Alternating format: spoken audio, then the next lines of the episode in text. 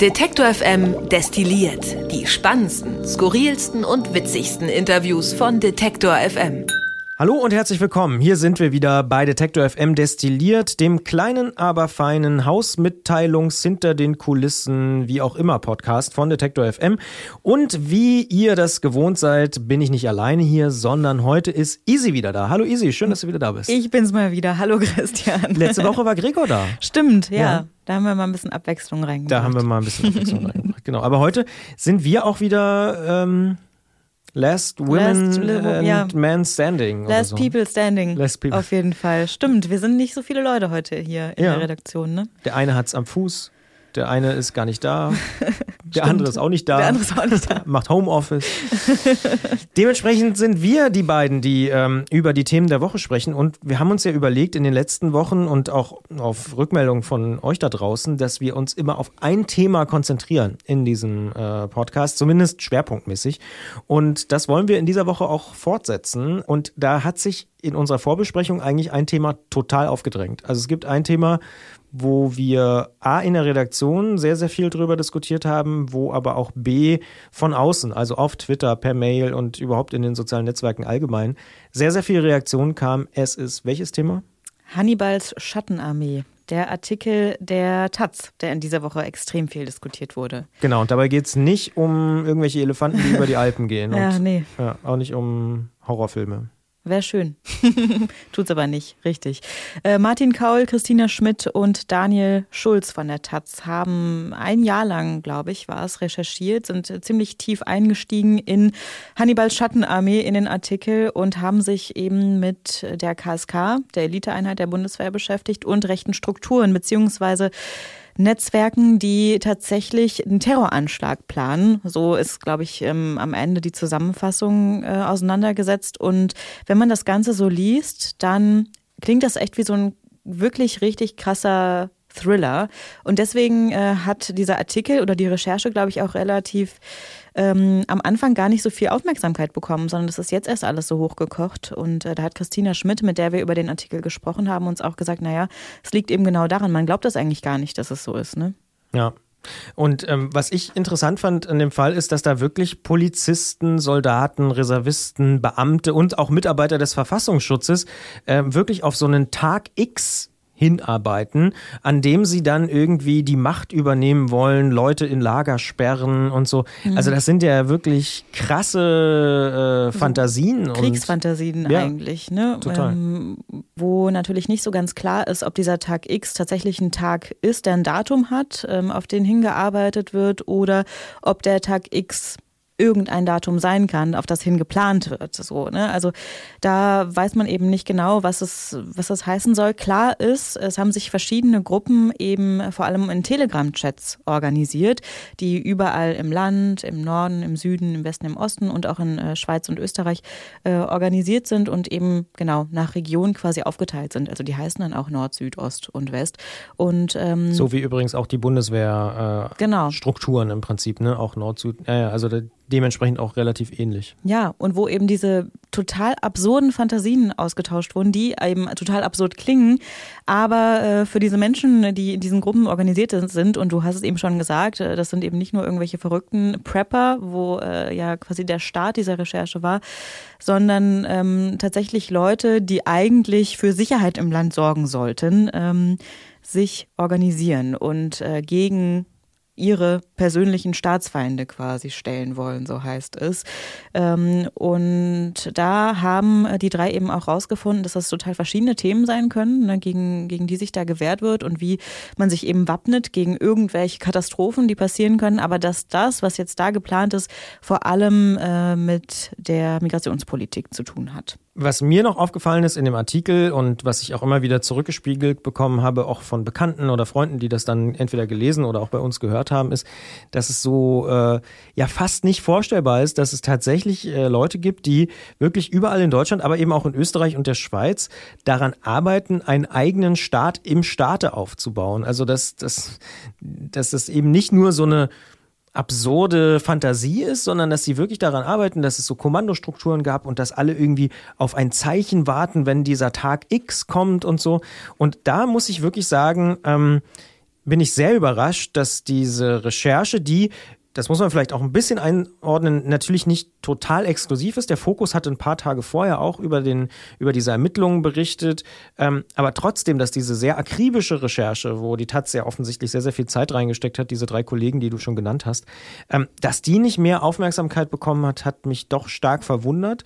Denn in so größeren Medien wie, weiß ich nicht, Spiegel Online, Süddeutsche und wie sie alle heißen, ist das nur so am Rande diskutiert mhm. worden. Also entweder hm, war es Pech in dieser Woche oder so, aber ich hatte auch letztes Wochenende, als der Artikel rauskam, gab es bei Twitter zum Beispiel, äh, im sozialen Netzwerk, sehr, sehr viele Debatten darüber, so nach dem Motto, lest diesen Text, das ist der Text des Wochenendes. Und dafür ist ganz, ganz wenig passiert. Man wirft der Medien gerne mal vor, dass sie immer nur voneinander abschreiben. Aber hier, finde ich, kann man ihnen fast vorwerfen, dass niemand mal geguckt hat, was die Taz-Kollegen da gemacht haben. Wie oft hören wir von irgendwelchen äh, Recherchen von einem Rechercheverbund von wem auch immer, mhm. ich will jetzt keine Namen nennen, äh, die sich dann gegenseitig immer ähm, zitieren und verlinken und äh, in, in Sendungen ähm, bringen. Aber hier hat halt die Taz mal was ausgegraben und da hätte ich mir ein bisschen mehr ähm, Aufmerksamkeit gewünscht von anderen Kollegen, äh, da mal genauer hinzuschauen. Von mir aus auch zu sagen, hm, das ist alles schon längst bekannt oder das haben wir ja schon vor einem halben Jahr mal geschrieben oder so, aber sich so gar nicht oder ganz wenig mit dem Thema auseinanderzusetzen, hat mich überrascht. Muss ich sagen, hätte ich mir von den anderen größeren etablierten Medien, muss man sagen, die Taz ist ja nun dann doch auch immer noch ein relativ kleines, vergleichsweise kleines Medium, ähm, hätte ich mir von den größeren Häusern, äh, die es da so gibt in Deutschland, irgendwie mehr Größe erwartet. Ja, zumindest das Ganze mal zu thematisieren. Ne? Und ich, mich hat es auch ehrlich gesagt tatsächlich gewundert, dass das nicht mehr gemacht wurde, weil es ja auch ähm, natürlich jetzt total neue Ergebnisse und eine total andere Liga ist, in der wir jetzt spielen. Aber das Thema an sich ist ja nicht neu. Schon 2017 haben wir drüber gesprochen, ne? mit diesem Fall mhm. Franco A., wo es eben auch mhm. um diese Abschlussfeier in der KSK-Einheit da im Landkreis Kalf ging, ne? wo eben Hitlergrüße gezeigt worden sein sollen. Ähm, Rechtsrock soll da gelaufen sein und sowieso war diese ganze Veranstaltung ja irgendwie so, wie sie beschrieben war, eine ziemliche ziemlich irre Sache auf jeden Fall. Von wegen, wir schießen auf irgendwelche Schweineköpfe und am Ende äh, gewinnt man quasi eine Sex Frau. mit einer Frau. Das ja. ist ähm, unglaublich und da habe ich damals auch eine Dokumentation, also eine Online-Dokumentation vom Y-Kollektiv zugesehen, ähm, die der ganzen Sache so ein bisschen nachgegangen sind, was auch schon total absurd war.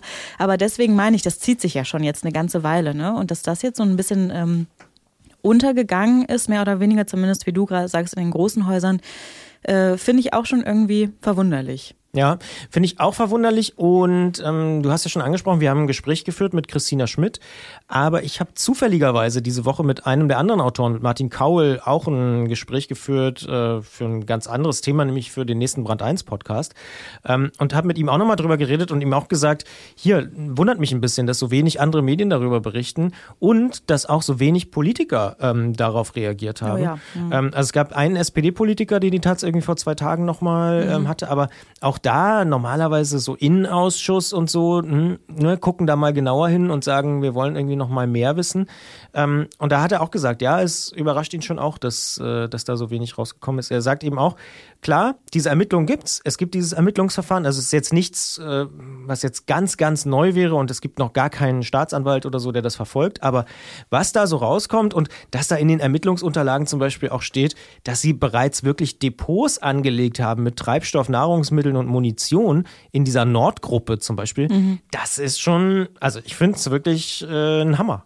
Total und zumal diese Ermittlungen, ähm, ich bin natürlich jetzt auch nicht auf dem, auf dem ganz neuesten Stand, da kommt man ja auch nicht so hinter, aber gerade zu der Zeit, in der der Artikel veröffentlicht wurde, haben sich die Ermittlungen ja vor allem auf ähm, den MAD, also diesen Mitarbeiter vom Militär, militärischen Abschirmdienst beschränkt, ne, der im Vorhinein schon Informationen weitergegeben haben soll. Und zwar, und das finde ich eigentlich total verwundernswert, an die Schlüsselfigur in diesem ganzen Artikel, ne? an eben Hannibal, der eigentlich André S. heißt und der tatsächlich äh, diese ganzen Gruppen, also Nord, Süd, Ost, West und so weiter und so fort gegründet haben äh, soll oder gegründet hat. Er ist eben der Initiator und da auch ganz gezielt immer irgendwelche Informationen ähm, verbreitet, die eben auf diesen Tag X hin, hinausarbeiten, sage ich jetzt mal, und die anderen Leute eben da auch verängstigen oder zumindest eben anstacheln.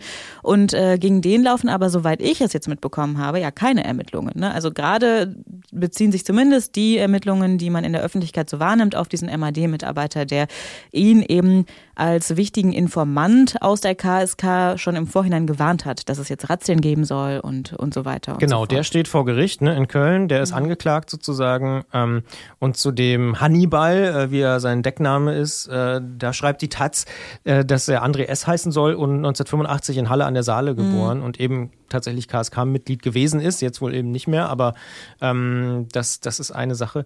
Und was da auch wieder auftaucht, und ich habe vorhin schon kurz erzählt, der Fokus hat auch über diesen Fall und diese Verstrickung auch berichtet, weil ähm, es eben diese Ermittlungen ja mittlerweile auch gibt. Und dort ist auch die Rede, genau wie im Taz-Artikel, ähm, von diesem Unterstützerverein. Ich glaube, Unita oder so, ja, Unita heißt der. Ähm, das ist ein bundesweiter Verein, der äh, ja nach eigenen Angaben irgendwie äh, die Führungselite der Bundeswehr und besonders verdiente äh, Soldaten vernetzen will. Aber offensichtlich gerät der jetzt dann doch auch äh, unter Druck und man guckt da ein bisschen genauer hin, ähm, was der so macht und so weiter. Und bei einer Anfrage der Taz hat wohl dann dieser Andreas, äh, der hier äh, Hannibal ja immer genannt wird oder sich selber auch so nennt, tatsächlich der Taz dann gedroht, dass er den militärischen Abschirmdienst einschalten sollte, wenn sie weitere kritische Fragen Fragen stellen. Also das ist schon irgendwie eine richtig krasse Räuberpistole, die die Taz da aufgeschrieben hat und ähm, leider nicht fiktiv, sondern ziemlich erschreckend. Ja, total. Und ich muss auch ganz ehrlich sagen, ich habe immer Hochachtung vor so investigativ äh, journalistischen Artikeln oder überhaupt Recherchen, ne, weil da einfach, glaube ich, so unglaublich viel Arbeit drin steckt, dass man sich das eigentlich gar nicht vorstellen kann. Ne? Und man veröffentlicht ja auch nicht einfach so irgendwas, sondern man will es ja auch von allen Seiten absichern und spricht mit äh, unzähligen Menschen. Und wenn man dann eben auch an solche Geschichten gerät, dann zweifelt man ja vielleicht auch selber so ein bisschen an der, Mensch, an der Menschlichkeit der Menschen. Ähm, von daher Hut ab an ja. die Taz-Kollegen. Das stimmt. Beim Fokus habe ich übrigens auch einen Kommentar gelesen. Ja, der Uniter-Verein, der ist doch total super und ähm, wie kann denn das sein und so. Das muss man vielleicht natürlich müssen wir ehrlicherweise sagen, wir haben die Dokumente nicht vorliegen, wir können uns hier nur auf die Recherchen der Kollegen mhm. beziehen. Mhm. Wir gehen aber davon aus, dass die ihre Arbeit schon sorgfältig machen und sorgfältig gemacht haben und äh, da irgendwie nichts erfinden oder so. Ganz im Gegenteil, wir gehen davon aus, dass sie das sehr, sehr genau geprüft haben. Und ähm, wenn mehrere Medien eben unabhängig äh, voneinander ähm, ähnliche Recherchen veröffentlichen, nämlich in dem Fall die Taz sehr, sehr ausführlich und aber eben auch der Fokus, mhm. dann muss man schon davon ausgehen, dass da was dran ist. Zumal es ja auch tatsächlich ganz konkrete Ermittlungen Ermittlungen gibt, zum Beispiel gegen diesen Verbindungsmann vom militärischen Abschirmdienst. Ja, was lernen wir daraus?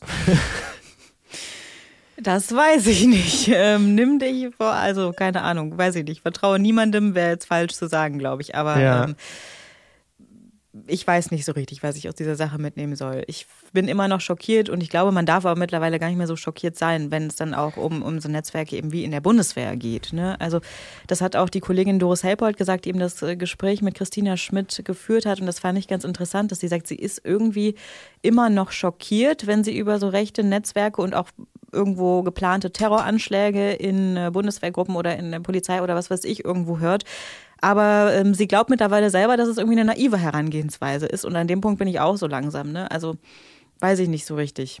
Wo ich mich tatsächlich frage oder wo ich auch schon wieder denke, hm, ist das nicht schon wieder so ein ähnlicher Fall ist, dieses ganze Thema Geheimdienste, Verfassungsschutz, mhm. äh, V-Männer, Kontaktmänner. Also offensichtlich war André S. oder soll ja wohl einer gewesen sein vom MAD, dementsprechend auch gewarnt worden vor Razzien nach diesem Fall Franco A. Er hat die Leute selber dazu aufgefordert, Chatprotokolle zu löschen mhm. nach Recherchen der Taz. Ähm, da, und dann heißt es gleichzeitig wieder, ja, der militärische Abschirmdienst hatte halt sonst niemanden und das war ihr, ihr bester Kontakt da in die Szene.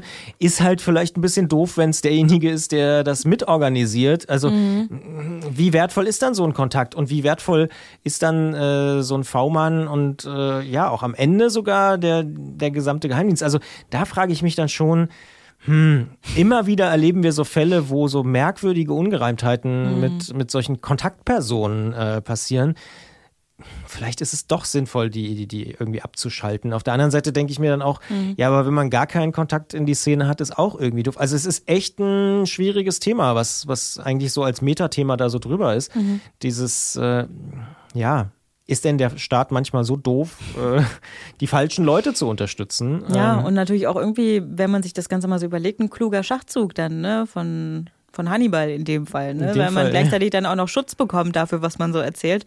Ja, weiß nicht. Ähm, ja. Bin ich ganz deiner Meinung.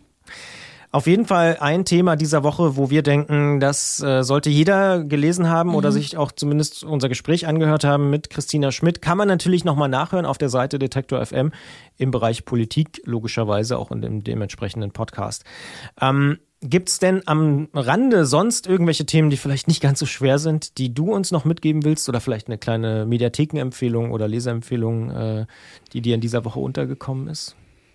Pui, äh, da hast du mich jetzt aber auch ganz kalt erwischt. Nicht so richtig, weil ich fand, das war tatsächlich das äh, Thema der Woche und ich kann sehr ans Herz legen, sich auch nochmal diese Y-Kollektiv-Reportage hm. anzuschauen, mhm. eben von 2017 von Dennis Leifels, eine gemeinsame Recherche mit dem NDR-Magazin Panorama. Die geht auch nur 15 Minuten, das kann man äh, ganz super mal zwischendurch machen und da geht es eben um diese Abschiedsfeier 2017, ähm, die da jetzt gerade in dem Artikel von der Taz auch eine Rolle spielt oder zumindest angerissen wird. Ähm, kann man sich auf jeden Fall ansehen sollte man sich, glaube ich, auch mal angesehen haben, äh, wenn man da noch ein bisschen tiefer reinschauen will. Was genau. ist denn? Hast du noch einen Tipp? Nee, ich würde tatsächlich auch an dieser Stelle einfach äh, den Kollegen danken für die Recherche und würde sagen, schaut euch mal den Fokusartikel dazu an. Lest gerne mal den Artikel Hannibals Schattenarmee von Christina Schmidt, Martin Kaul und Daniel Schulz bei der Taz. Ähm, rechtes Netzwerk in der Bundeswehr, so ist er überschrieben.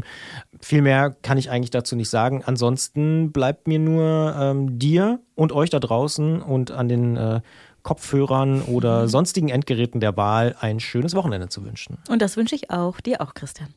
Wer unsere Arbeit regelmäßig unterstützen und damit für mehr Programm sorgen will, findet uns auch bei Steady. Alle Infos auf detektorfm.steadyhq.com.